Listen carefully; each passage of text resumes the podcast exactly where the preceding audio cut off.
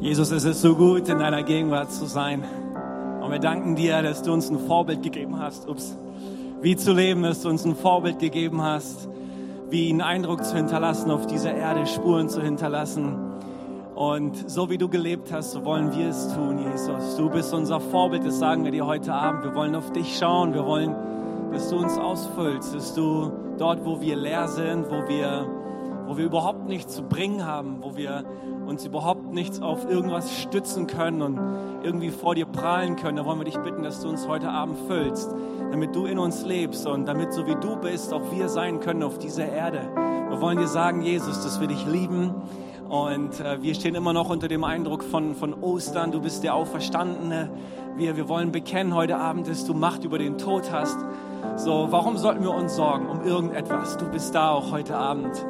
Und äh, das gibt uns Zuversicht, das gibt uns Hoffnung und es erfüllt uns mit Freude. Und deswegen, wir singen dir zu und wir sagen dir, du sollst alle Aufmerksamkeit bekommen, unsere Herzen, Aufmerksamkeit unserer Gedanken. Wir wollen auf dich schauen heute Abend. Danke, dass du da bist, in Jesu Namen. In Jesu Namen. Hey, mega cool, diesen Abend mit euch zu verbringen. Ihr dürft gerne Platz nehmen, wenn ihr möchtet.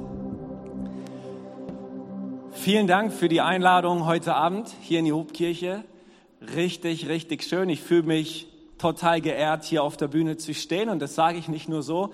Es ist absolut was Besonderes, jedes Mal, äh, wenn ein äh, Prediger das Mandat leben darf, das Wort Gottes zu nehmen und das zu verkünden und zu sprechen. Also es ist was ganz Besonderes für mich. Und hey, danke, dass du dich auf den Weg gemacht hast heute Abend, um hier zu sein und äh, diesen Abend hier zu verbringen. Vielleicht um Freunde zu sehen, aber vielleicht ja auch, um, um ein bisschen was aus dem Wort Gottes zu hören. Ist irgendjemand da, der Bock hat, ein bisschen was aus dem Wort Gottes zu hören? Macht mir ein bisschen Mut, so wenn ihr mir zeigt, wenn ihr mir zeigt, dass ihr da seid, äh, dann laufe ich, dann laufe ich erst zur Hochform auf. Und äh, dann, dann habe ich das Gefühl, das ist nicht ganz so doof, was ich sage. Also wenn du irgendwo äh, übereinstimmst mit dem, was ich spreche, du kannst gerne irgendwie ein Amen oder sowas sagen oder Irgendwas, was äh, nach norddeutscher Begeisterung aus, aussieht und sich so anhört. Ähm, ich, äh, ich bin Pastor in Achim. Kennt irgendjemand Achim? Wir sagen immer Achim bei Bremen, aber eigentlich, eigentlich muss man sagen Bremen bei Achim. Ja, Mann. Ja, also wir arbeiten in Achim dran, äh, dass, man, äh, dass, man Achim, dass man Achim kennt in Norddeutschland und in Deutschland. Ähm, man hat auch über Jesus gesagt, was kann aus Nazareth Gutes kommen. Und äh, Jesus kam auch nicht aus Nazareth, sondern aus Jerusalem. Das sage ich immer, wenn ich aus Achim komme. Fühle mich also sehr wohl. Nein, wir als Achimer verstehen uns auch ein Stück weit als Bremer. Wir stehen hier eng zusammen äh, in dieser ganzen Region und das ist, das ist mega cool. Was ich sagen will, ich, ich, äh, ich habe schon so, als ich 12, 13, 14 Jahre alt war, das Gefühl gehabt, Gott spricht zu mir, dass ich irgendwann mal irgendwie in seinem Reich dienen soll irgendwie für ihn. Und ich konnte es mir niemals vorstellen, Pastor zu werden, schon gar nicht in Deutschland, wo man vor Menschen sitzt, die alles andere als begeistert sind und die man immer so anfeuern muss und so. Das war, das war ein anstrengender Gedanke für mich. Ich dachte, ich gehe irgendwo nach Sibirien oder nach, nach Afrika oder so, wo Menschen begeistert sind. Aber äh, hey, es ist so gekommen, dass ich Pastor in Deutschland geworden bin. Und ich sag dir, Du wolltest vielleicht bisher äh, Tierarzt werden oder Chiropraktikerin oder Bürokauffrau, aber werd mal lieber Pastor oder werd mal lieber Pastorin. Es ist sowas, es ist sowas Fantastisches. Wenn man mir damals erzählt hätte, Benny, du wirst irgendwann die Chance haben, auf der Blaze Night zu sprechen, und dann wirst du von so attraktiven jungen Leuten empfangen und so und du wirst in einen Backstage-Raum geführt und da gibt's dann was für dich zu essen und zu trinken und dann kannst du es dir richtig gut gehen lassen. Dann hätte ich gar nicht so lange mit Gott diskutiert, Pastor zu werden, sondern ich hätte sofort gesagt, Gott, ich bin dabei. Also es lohnt sich, Pastor zu werden. Ich habe ich hab eine Leidenschaft dafür, dass wir in unserem Land wieder Leiterinnen und Leiter haben im Reich Gottes, die aufstehen, ihre Stimme erheben und das Wort Gottes bekannt machen in unserem Land. Ich glaube, das brauchen wir wieder. Von daher, wenn es eine ernsthafte Überlegung für dich ist, hey, gib diesem Gedanken doch mal Raum. Und ich bete heute Abend, dass Gott Berufungen ausspricht, auch in sein Reich. Ey, ich habe heute eine Story mitgebracht aus dem Neuen Testament aus dem Lukas-Evangelium und ich würde gerne ein bisschen Bibeltext lesen. Ist das, seid ihr okay damit, wenn ich ein bisschen Bibeltext lese? Ähm, und wir sind ja in der Woche nach Ostern. Und ich dachte, ich, ich muss irgendwas machen äh, mit Jesus nach Ostern. Und dann gibt es eine Geschichte im Lukas-Evangelium, Kapitel 24, an der kommt man nicht vorbei. Die ist so gut. Und äh, über, der, über diese Geschichte möchte ich heute Abend ein bisschen was mit euch äh, teilen. Und erstmal lese ich ein bisschen. Und diese Geschichte ist in super vielen Versen erzählt. Ich pick mal einige heraus, okay? Ich, ich lese mal Lukas 24 ab Vers 13. Und du kannst hier wahrscheinlich auf der Leinwand mitlesen, aber wenn du äh, dein, deine Bibel in der Hand hast, egal ob analog oder digital, kannst auch gerne dort mitlesen. Ich lese nach der guten Nachricht Bibel. Und dort heißt es folgendermaßen, Lukas 24 ab Vers 13. Am selben Tag. Wisst ihr, welcher Tag hier gemeint ist? Es ist der Tag der Auferstehung von Jesus. Es ist Ostersonntag.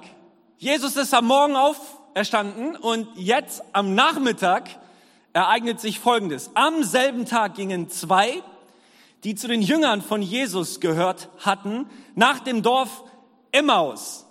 Ist das irgendwie gutes Deutsch? Nach dem Dorf? Zum Dorf, oder? Muss man sagen? Okay. Zum Dorf Emmaus, das zwölf Kilometer von Jerusalem entfernt lag. Unterwegs unterhielten sie sich über alles, was geschehen war. Und als sie so miteinander sprachen und alles hin und her überlegten, kam Jesus selbst hinzu und ging mit ihnen. Aber sie erkannten ihn nicht. Sie waren wie mit Blindheit geschlagen. Jesus fragte sie, worüber redet ihr denn so erregt unterwegs? Da blieben sie stehen und blickten ganz traurig drein. Und der eine, er hieß Kleopas, sagte, du bist wohl der Einzige in Jerusalem, der nicht weiß, was dort in diesen Tagen geschehen ist. Und dann ab Vers 19 sehen wir so, wie Jesus sich ein bisschen dumm stellt. Er sagt so, nee, was ist denn passiert? Und dann lässt er die beiden erstmal erzählen. Das ist total krass. Jesus, der, der gerade auferstanden ist, der trifft auf zwei Jünger von ihm. Und die checken es nicht, wie mit Blindheit geschlagen.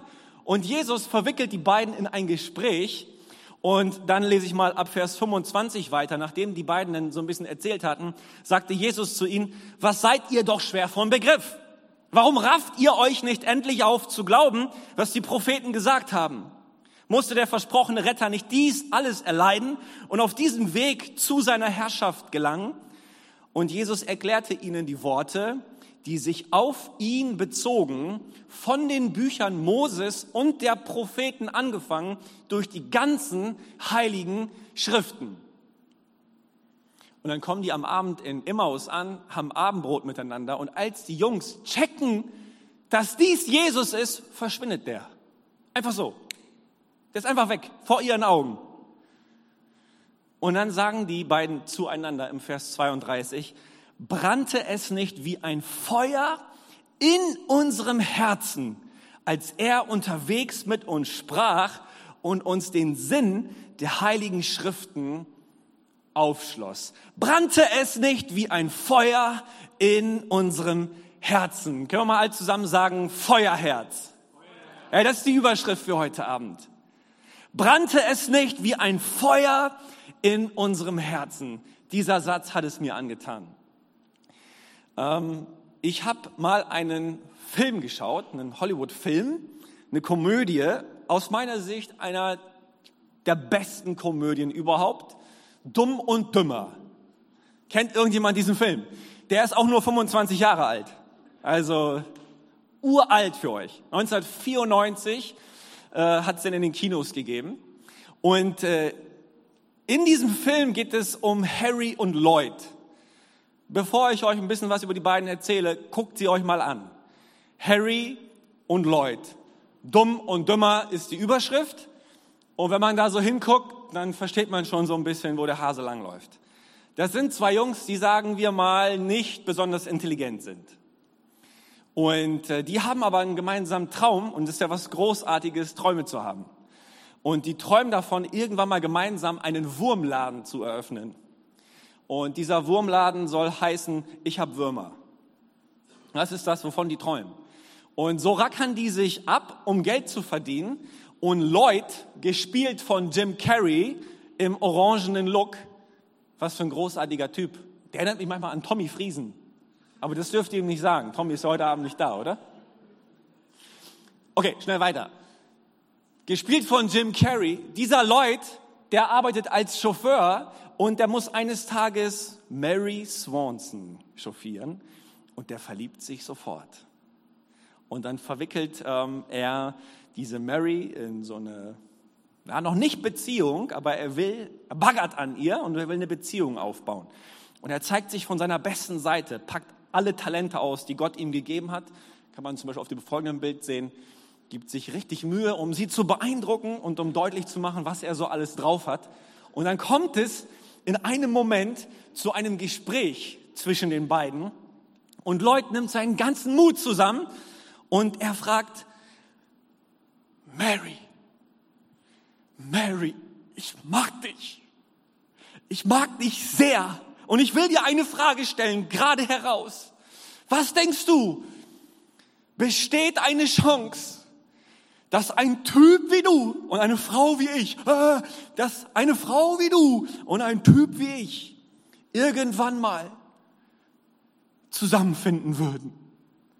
Er hat sich getraut, diese Frage zu stellen und Mary, die eiert rum. Das ist, übrigens, Mädels, das ist so ziemlich das Allerschlimmste für einen Mann, eine Abfuhr zu kassieren. Also bitte macht das auf ganz, ganz liebevolle Art und Weise, wenn ihr mal angesprochen werdet. Der, der Lloyd hat seinen ganzen Mut zusammengenommen und fragt halt, besteht eine Chance? Wie, wie groß ist die Chance, dass eine Frau wie du und ein Typ wie ich irgendwann mal zusammenfinden würden? Und dann eiert sie ein bisschen rum und dann sagt sie, na, die Chance, die ist die ist nicht gut. Und dann sagt Leute, wie, wie, wie, wie die ist nicht gut? Ist die nicht gut wie zum Beispiel eine Chance 1 zu 100? Und dann sagt sie, ja, nee, Leute, das ist eher so wie eine Chance 1 zu einer Million. Und dann sagt er, du hast also gerade gesagt, ich habe eine Chance. Und dann feiert er sich und rastet aus. Yeah! Und äh, gibt auch so ein bisschen Aufschluss über seine Dummheit. Aber er ist ein ganz liebenswürdiger, liebenswürdiger Typ. Und im Folgenden, keine Ahnung, wenn ihr den Film noch nicht gesehen habt, guckt einfach mal rein oder geht mal bei YouTube rein, bitte nicht jetzt, und macht mal Lloyd Mary Swanson. Diese, dieses, dieses Gespräch ist so witzig, ich sage euch das. Es gibt einfach Dinge, worauf will ich hinaus, die passieren nicht. Dass sich so ein Mädel mit so einem Typen abgibt, das passiert nicht. Es gibt einfach Dinge, da ist die Chance gleich null. Dass ein Toter zurückdringt ins Leben, jemand, der gerade beerdigt worden ist, am nächsten Tag auf irgendeiner Party zu sehen ist, das gibt's nicht. Die Chance ist gleich null. Zero. Nada. Niente. Das, das haut nicht hin. Aber wisst ihr, was uns das Neue Testament sagt? Was unmöglich ist bei Menschen, ist möglich bei Gott. Und es ist so gewesen, dass Jesus nach seinem Tod plötzlich wieder gesichtet worden ist. Der wurde gesehen. Der wurde gesehen von einigen Frauen, die ihn vorher schon kannten. Der wurde gesehen von Simon Petrus, von vielleicht seinem engsten Jünger. Der wurde gesehen von anderen Jüngern. Der hat auch vorher darüber gesprochen, ich muss sterben, ich muss leiden, ich muss begraben werden, aber am dritten Tag werde ich wieder auferstehen. Aber irgendwie war dieses Wort von Jesus nicht durchgedrungen zu diesen beiden Jüngern. Und ich denke mir so, hey, ihr müsst doch zu den Lebzeiten von Jesus etwas von seiner Botschaft behalten haben. Zum Beispiel, dass er nach seinem Tod wiederkommen wollte. Und eigentlich müsstet ihr an diesem Tag an der Gruft in Jerusalem am, am, am Grab warten auf das Comeback des Jahrtausends, damit Jesus wieder aufkreuzt. Stattdessen latschen die beiden in der Nachmittagshitze nach Emmaus. Ich meine, Emmaus, das ist wie Achim, weißt du, was will man da? Warum latscht man da zwölf Kilometer hin? Ich meine, da gibt's eine Eisdiele, aber mehr nicht, nicht mal ein Kino. Das ist echt bitter für uns. Aber die beiden ziehen das durch. Und plötzlich, plötzlich kreuzt Jesus auf. Hey, ich, ich will dir sagen, in den Momenten, wo deine Hoffnung begraben ist, wo du verzweifelt bist, wo du enttäuscht bist, ehe du dich versiehst, kreuzt Jesus auf. Da ist er plötzlich da. Die beste Voraussetzung, um Jesus zu begegnen, ist dein persönlicher Zerbruch. Deine Hoffnungslosigkeit, wo du, wo du so richtig fertig bist, wo du sagst, ich habe mein Leben nicht mehr im Griff. Alles, worauf ich gesetzt habe die letzten Jahre, das liegt in Scherben. Ich stehe vor einem Trümmerhaufen.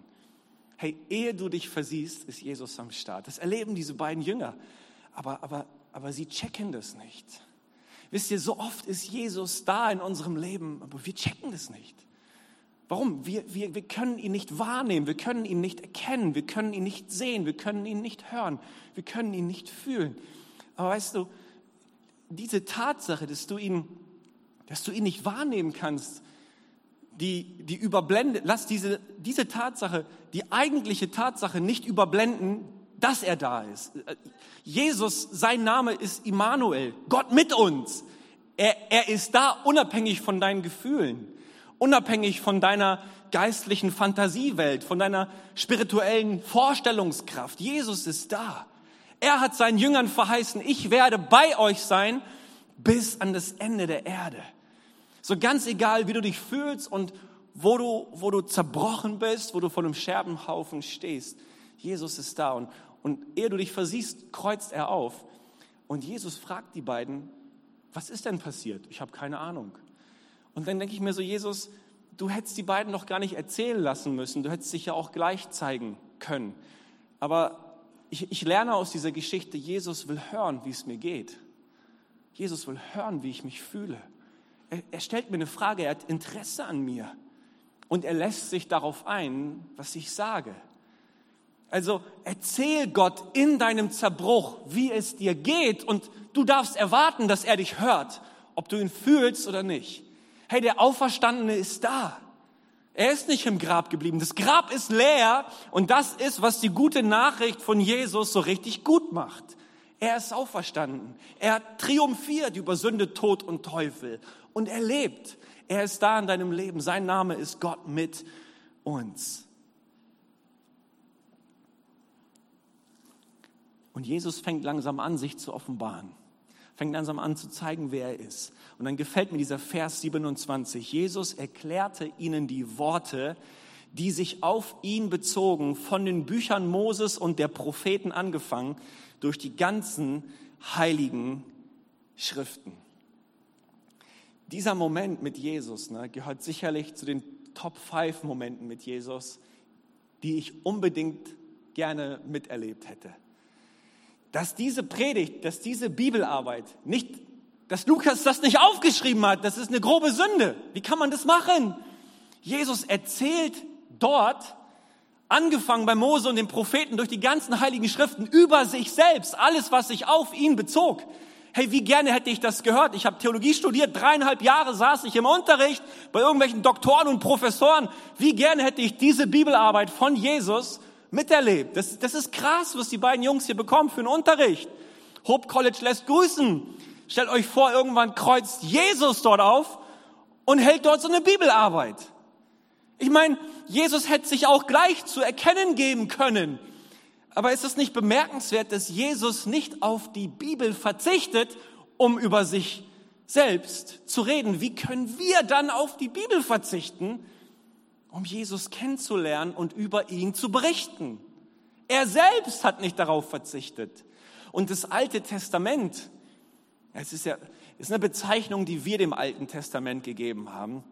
Für die Juden ist es eine recht abfällige Bezeichnung, weil Altes Testament klingt so sehr nach veraltetes Testament. Aber das soll es gar nicht sagen. Das Alte Testament, das ist die gute, die heilige Schrift der Juden. Und Jesus nimmt diese heilige Schrift und ein durchschnittlicher Jude kannte sich in dieser Schrift gut aus. Und er fängt jetzt das, was Mose geschrieben hat, das, was die Propheten geschrieben haben, das, was in der gesamten heiligen Schrift steht, fängt er an, auf sich selbst hin auszulegen. Heute Abend will ich dir Mut machen, dich wieder mit der Schrift, mit der Bibel zu beschäftigen. Und ich sage dir jetzt schon, was der Schlüssel ist, um die Bibel zu verstehen. Der Schlüssel ist Jesus. Der Schlüssel ist eine Person. Hey, der Punkt mit der Bibel ist nicht, dass du die Bibel lesen sollst, um die Bibel auswendig zu lernen und dann hast du so einen geistlichen Wasserkopf, weil du hast halt super viel Bibelverse auswendig gelernt. Der Punkt mit der Bibel ist nicht die Bibel an sich, der Punkt mit der Bibel ist Jesus. Du sollst die Bibel lesen, du sollst die Bibel studieren, um, um Jesus kennenzulernen. Nicht um etwas über Jesus zu wissen. Es gibt einen Unterschied zwischen ich weiß etwas über jemanden und ich kenne jemanden persönlich. Hey, und die Bibel will dir helfen, eine persönliche Beziehung zu Jesus Christus aufzubauen. Er ist die Mitte, er ist das Zentrum der Bibel, das Zentrum der Heiligen Schrift. Und das Wort Gottes, das hat Kraft, Freunde, das hat Power. Hey, was wird alles über die junge Generation gesagt? Junge Generation, die hat keinen Elan, die hat keine Passion, die, ist, die hängt nur noch zu Hause rum, die kriegst du nicht mehr motiviert, die übernimmt keine Verantwortung, die hat, hat es verlernt zu lesen.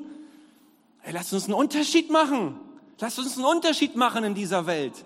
Hey, was wird nicht alles über uns gesagt, was wir könnten und nicht könnten? Lass uns aufstehen und sagen, hey, wir übernehmen Verantwortung, wir lesen die Bibel, weil es liegt Kraft darin, sich mit dem Wort Gottes zu beschäftigen. In Jeremia 23, 29 heißt es, mein Wort brennt wie Feuer. Es ist wie ein Hammer, der, Helsen, der Felsen zerschlägt. Das Wort Gottes hat Kraft. Es ist wie ein Feuer, das dich zum Brennen bringen möchte. Und wie cool ist es, dass die beiden Jünger so im Rückblick sagten, brannte nicht unser Herz in uns. Hey, es kann dir nichts Besseres passieren, als ein brennendes Herz zu haben. Wenn du ein brennendes Herz hast, dann bist du von innen her motiviert, morgens deinen Allerwertesten aus dem Bett zu schmeißen und den Tag anzupacken. Wenn dieses Feuer nicht in deinem Herzen ist, dann musst du mal von außen motiviert werden. Da werden immer irgendwelche Leute benötigt, die sich irgendwie mit einem Lagerfeuer in deine Nähe trauen, damit du mal so ein bisschen Wärme erlebst. Da musst du mal angefüttert und motiviert werden mit irgendwelchen Belohnungen oder sowas. Aber wenn du von innen her brennst, dann entdeckst du, wozu du geschaffen bist. Dann entdeckst du, wozu du fähig bist. Dann entdeckst du, dass, dass Gott dir ja einen Antrieb gegeben hat dass Leute dich nicht überreden müssen, Verantwortung zu übernehmen, sondern dass Gott von innen her dir die Kraft gibt, das Feuer gibt, die Leidenschaft gibt, Verantwortung zu übernehmen und etwas im Leben zu reißen. Hey, das Beste, was unserer jungen Generation passieren kann, ist, dass sie ein brennendes Herz hat. Ich wünsche es mir so sehr für dich, dass du ein brennendes Herz hast, dass du ein Feuerherz hast und das Wort Gottes ist ein entscheidender Faktor, dein Herz unter Feuer zu setzen. Unterschätzt es nicht.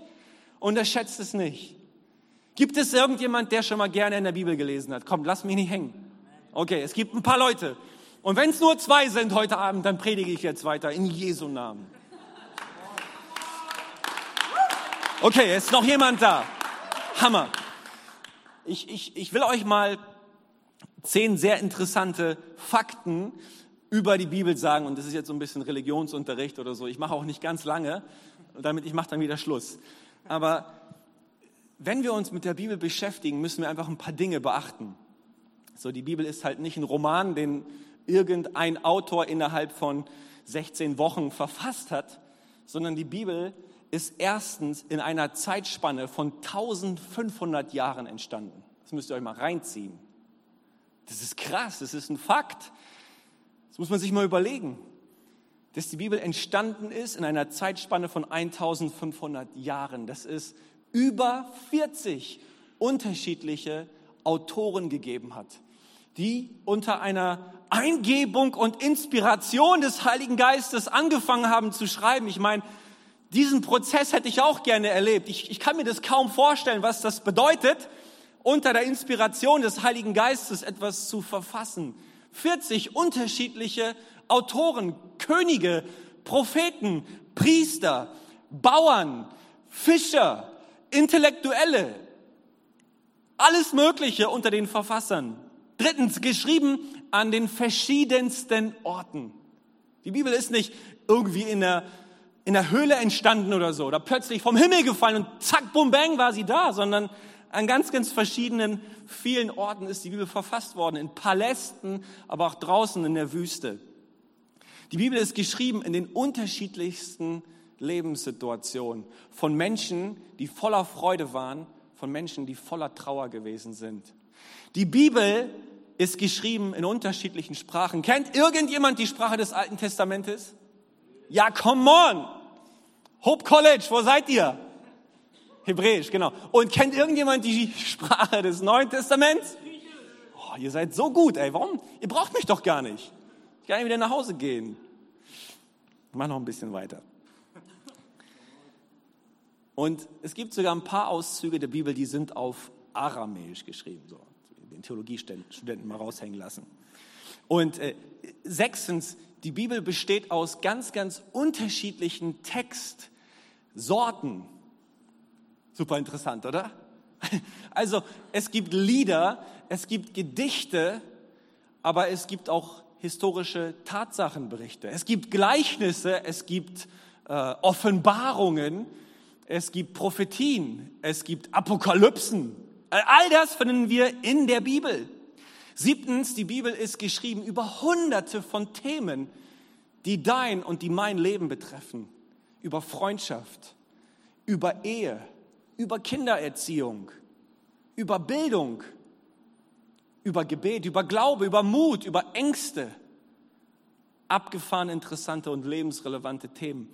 Achtens, die Bibel ist in ganz, ganz unterschiedlichen Kulturen entstanden. Aber neuntens, die gesamte Bibel, und es ist eine Bibliothek und nicht nur ein Buch, beschreibt und erzählt eine einzigartige Geschichte. Und das ist zehntens die Geschichte über die Person Jesus Christus. Die Bibel ist sowas von, von interessant, Leute. Verpasst es nicht, euch in eurem Leben mit der Bibel zu beschäftigen. Ich sage euch das nicht nur als Theologiestudent und als Pastor und als einer, der regelmäßig predigt.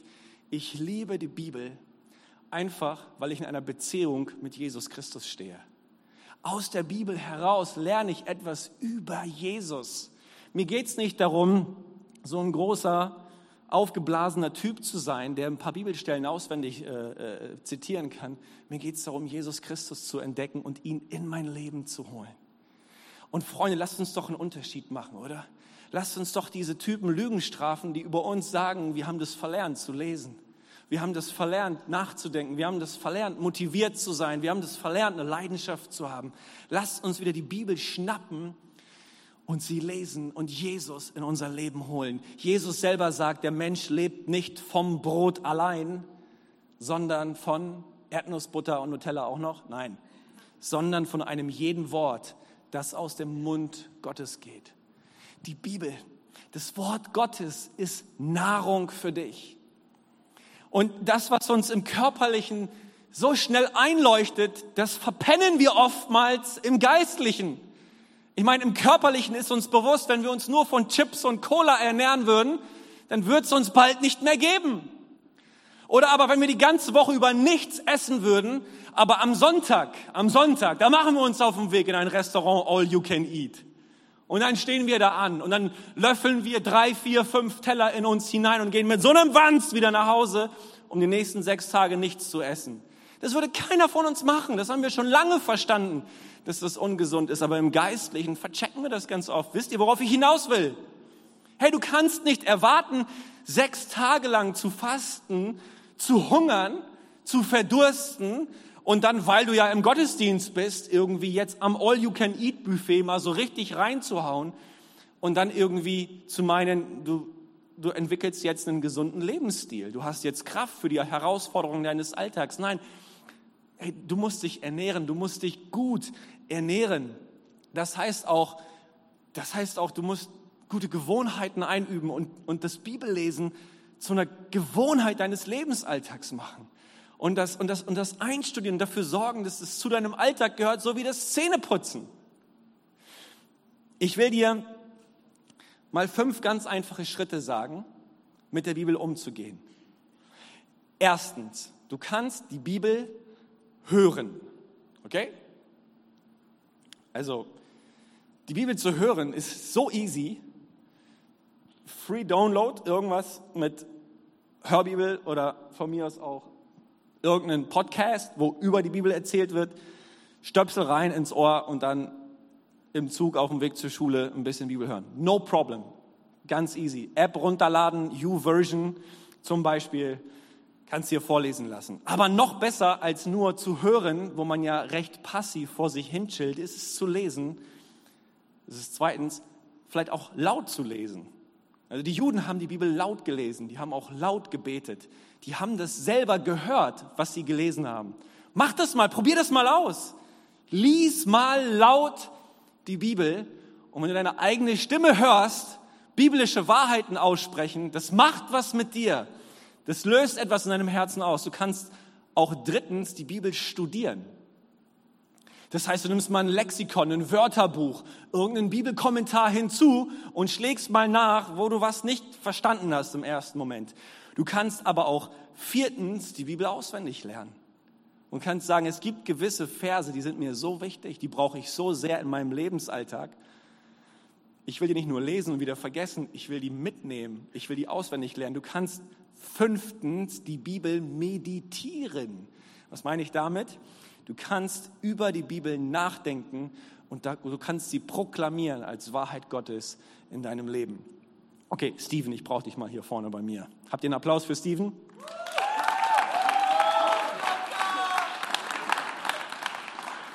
Okay. Genau. Könnt ihr ihn gut sehen? Ich habe hier eine Bibel für dich. Also nicht wirklich für dich, die brauche ich dann wieder. Wenn wir jetzt sagen, dass Bibel hören ist der kleine Finger. Ne? Und ich sage jetzt, also schnapp dir mal die Bibel mit deinem kleinen Finger. Also zeig uns mal, wie das geht. Ich will die aber loslassen. Ne? Also, nee, nee, nee, du hast ja schon den zweiten Finger genommen. Okay, ihr merkt, das Experiment geht in die Hose, wenn wir nur die Bibel hören. Wenn wir aber die Bibel hören und lesen, dann darfst du zweitens auch den Ringfinger benutzen. Kriegst du das hin? Ich meine, du bist schon ziemlich kräftig, so, aber ich, das ist das Wort Gottes, ne? Wenn das auf den Boden fällt, hast du ein Problem mit mir. Ich, ja, das haut nicht hin, das haut nicht hin. Ja, ja, ja, ja, ja, ja, ja, ja, ja. Okay. Ich weiß nicht, wie lange du das ausgehalten hättest, aber ein bisschen. Okay, was war der dritte Punkt? Habt ihr den noch parat? Hören, lesen?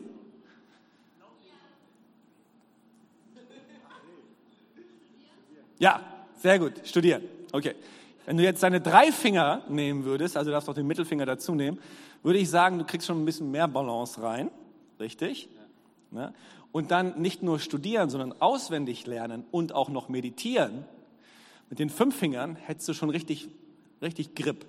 Aber sechstens, wenn du mit der ganzen Handfläche zuschnappen kannst, so wie ich jetzt, ne, dann kriegt das Ding auch keiner von dir weggerissen, wenn du es dann wirklich festhalten kannst. Und sechstens ist für mich das An Anwenden des Wortes Gottes. Also nicht nur hören, lesen, studieren, auswendig lernen, meditieren, sondern das Wort Gottes auch anwenden. Und dann hast du richtig Grip in deinem Leben. Okay, danke, danke dir, Steven. Applaus für dich. Also es gibt, es gibt gewisse Ebenen, gewisse Stufen mit der Bibel im Leben halt umzugehen. Und ich will euch Mut machen, die Bibel am Ende auch anzuwenden. Nehmen wir mal ein ganz einfaches Beispiel und dann komme ich zum Ende. Jesus spricht in Matthäus 5 davon, wenn dich einer bittet, eine Meile mit ihm zu gehen, dann geh zwei. Finde ich cool. Das ist ein cooles Wort. Also unser, unser Sprichwort von der sogenannten Extrameile, das kommt eigentlich von Jesus. Du kannst es jetzt hören, du kannst es lesen. Wenn du es anfängst zu studieren, dann öffnen sich ganze Welten, weil dann merkst du plötzlich in den Bibelkommentaren, in den Bibellexika, dass zur Zeit Jesu ein römischer Offizier per Gesetz das Recht hatte, jeden Juden, der auf der Straße herumlief, zu verpflichten, seinen ganzen, sein ganzes Gepäck, sein ganzes Hab und Gut eine Meile zu schleppen. Ihr seid noch da, okay? Und jetzt sagt Jesus, wenn dich so ein römischer Offizier verpflichtet, eine Meile sein ganzes Gepäck zu schleppen, mach zwei draus. Das ist eigentlich krass, was Jesus sagt. Weil die, weil die Juden unterdrückt gewesen sind von der römischen Besatzungsmacht. Wenn du jetzt über diesen Vers nachdenkst, ihn auswendig lernst und darüber meditierst und ihn proklamierst, das ist alles schön und gut. Aber wenn du jetzt anfängst, dieses Prinzip von Jesus anzuwenden in deinem Leben, wie kann das aussehen?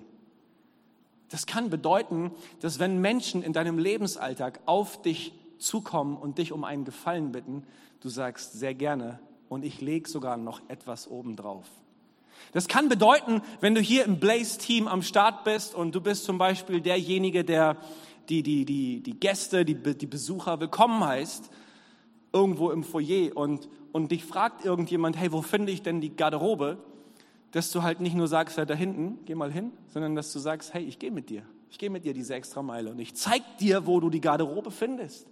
Und wenn du plötzlich anfängst, das Wort Gottes nicht nur zu hören, zu lesen, zu studieren, zu meditieren, auswendig zu lernen, zu meditieren, sondern auch anzuwenden in deinem Leben, merkst du, wie sich diese Kraft entfaltet. Ich will dir heute Abend sagen, lass das Wort Gottes ganz neu in dein Leben rein und du wirst merken, wie es die Kraft hat, dein Herz unter Feuer zu setzen. Hey, und du bist eine Waffe Gottes, du bist ein Instrument in der Hand des allmächtigen Gottes, wenn du ein Feuerherz in dir trägst, wenn du ein brennendes Herz hast. Ich sag dir, du wirst diese Welt verändern. Du wirst einen positiven Eindruck hinterlassen. Du wirst Menschen zum Besseren bekehren. Du wirst, du wirst Spuren hinterlassen. Du wirst Eindruck hinterlassen, wenn du ein brennendes Herz hast. So lass dich nicht runterschrauben durch das, was irgendwelche Menschen über dich als, als ein Teil der jungen Generation sagen, sondern sag, Jesus, ich, ich werde mich wieder hineingraben, dass der Auferstandene in mein Leben kommt und dafür sorgt, dass ich ein Feuerherz bekomme. Vielleicht können wir gemeinsam aufstehen und uns jetzt eine Zeit nehmen, wo wir diesem Jesus begegnen gemeinsam.